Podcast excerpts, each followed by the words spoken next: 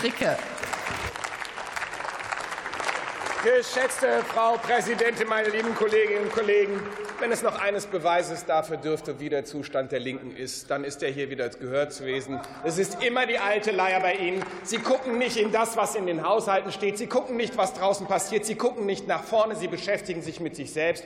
Und mit Anwürfen an diese Koalition versuchen Sie, sich selber ein wenig zu retten. Ich kann Ihnen nur sagen, nutzen Sie die Haushaltsberatung, wo wir von Ihnen ja sowieso keine vernünftigen Vorschläge bekommen, um zu überlegen, wie Sie in dieser Demokratie noch eine vernünftige vernünftige Rolle spielen können. Meine Damen und Herren, es ist schon interessant, wenn man eine solche Haushaltswoche vorbeigehen sieht, dass man nicht nur überlegt, über was alles geredet wird und dass immer die üblichen Vorwürfe, sondern auch, worüber nicht geredet wird.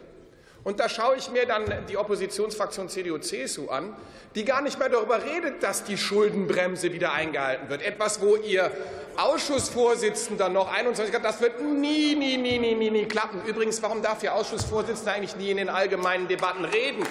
Nehmen Sie doch mal die vernünftigen Leute hier in die Debatten rein. Das wäre ganz schön, dann wären wir auch mehr bei der Realität und hätten vielleicht auch ernsthafte Kritik. Aber was ich toll finde, ist auch, erinnern Sie sich noch, diese CDU-CSU wollte immer eine schwarze Null. Haben Sie von einem Redner der CDU-CSU noch irgendwas von der schwarzen Null gehört? Das haben die mal ganz klammheimlich aufgegeben, weil sie gemerkt haben, dass das, was sie in den letzten Jahren an Blödsinn bei dem Thema erzählt haben, in diesem Jahr gar nicht von ihnen einhaltbar ist. Und deswegen, liebe CDU-CSU, danke, dass Sie wenigstens diesen kleinen Schritt in die haushalterische Realität gehen. Es hilft vielleicht in den nächsten Wochen, vernünftigere Anträge zu stellen, als wieder zu sagen, wir sparen dadurch, dass wir Geld in den Haushalt nehmen, das wir gleichzeitig beim Bundesverfassungsgericht bekämpfen. Das wäre eine große Hilfe. Meine Damen und Herren, dann werden auch immer wieder so kleine technische Dinge kritisiert. Der Minister hat es schon erklärt bei dem Thema Nebenhaushalte. Ja, jeder Nebenhaushalt steht im Haushalt drin, ist für jeden lesbar, übrigens für jede Bürgerin, jeden Bürger auch lesbar, kann man nachlesen, Wirtschaftspläne. Kleinere Teile davon geheim, weil insbesondere übrigens die CDU-CSU immer darauf besteht, das sind Staatsgeheimnisse, das darf nicht sein. Aber der ganze große Teil ist öffentlich für jeden zu lesen. Jetzt kann man immer noch sagen, das gefällt einem nicht, das müssen weniger werden. Ist in der Zeit der Regierungsbeteiligung der letzten 16 Jahre von der CDU-CSU irgendeiner von den Haushalten abgeschafft worden? Nein. Wir machen jetzt mindestens drei schon mit diesem Haushaltsentwurf 24, die wir abschaffen, und weitere werden folgen. Das ist der Unterschied. Ihr beschwert euch über eure eigene Vergangenheit, tut aber nichts, um in der Zukunft es besser zu machen. Es kommt noch schlimmer. Man könnte ja dann denken, okay, das ist etwas, was jetzt irgendwo die SPD über die Jahre schuld war oder die Grünen noch bei Rot-Grün oder die FDP bei Schwarz-Gelb. 24 der bisher existierenden 29 Nebenhaushalte sind von der CDU-CSU eingeführt worden. Das ist die Realität, und darüber sollte man sich doch mal ein wenig versenken. So, und dann komme ich noch mal kurz zu Herrn Merz.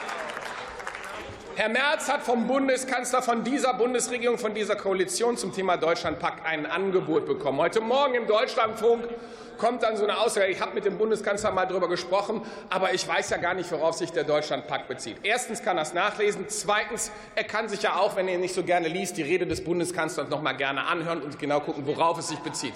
Aber dann kommt das, was ich so ärgerlich finde. Und das hat wieder mit der leeren Bundesratsbank zu tun. Da geht Herr Merz in seiner Rede hin und sagt, wir haben ja festgestellt, der Finanzminister auch, 50 Milliarden geben wir als Bund für die Länder aus. Da können wir ja mal 40 Milliarden nehmen für den Bund und dann kriegen wir eine Steuerreform und alles Mögliche hin. 40 Milliarden, die die Länder aber dann ausgeben wollen. Jetzt kann man sagen, okay, finde ich gar nicht schlecht. Der Merz, der sagt, das ist jetzt was, wo wir vorangehen. Und dann ist etwas, und daran werden wir Sie messen bis, bis November, auch bis zur Ministerpräsidentenkonferenz. Ist Ihr Partei- und Fraktionsvorsitzender der Chef der CDU-CSU oder ist er nur jemand, der hier Geschichten erzählt und wenn es dann zur Ministerpräsidentenkonferenz kommt, auf einmal ist eine CDU-CSU auch nur einen Jota bereit, irgendwo etwas einzusparen, irgendwo eine Reform zu machen? Sind Sie hier stark und repräsentieren die CDU-CSU oder sind das die Ministerpräsidenten? Und noch etwas. Wenn ich sehe, wie Sie auf die Grünen immer draufhauen und gleichzeitig mit ihnen in ganz vielen Ländern koalieren, dann müssen Sie sich doch auch mal überlegen, wie geht man eigentlich mit einer anderen Partei um? Das mag auf den ersten Blick sein, oh, das ärgert jetzt hier viel. Nein, Demokratie heißt, wenn ich mit jemandem koaliere, kann ich nicht auf der anderen Ebene sagen, er wäre schlecht oder böse. Im Endeffekt gilt für mich bei der CDU-CSU wieder mal Hamlet, zweiter Akt, zweite Szene, mehr in Inhalt, weniger Kunst. Das würden wir uns von Ihnen wünschen.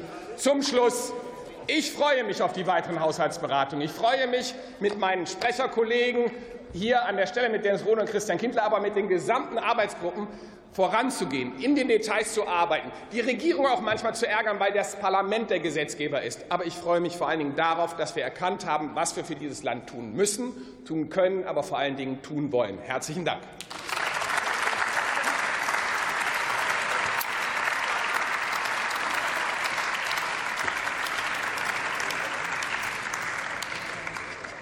Für die Unionsfraktion hat das Wort Florian Ossner.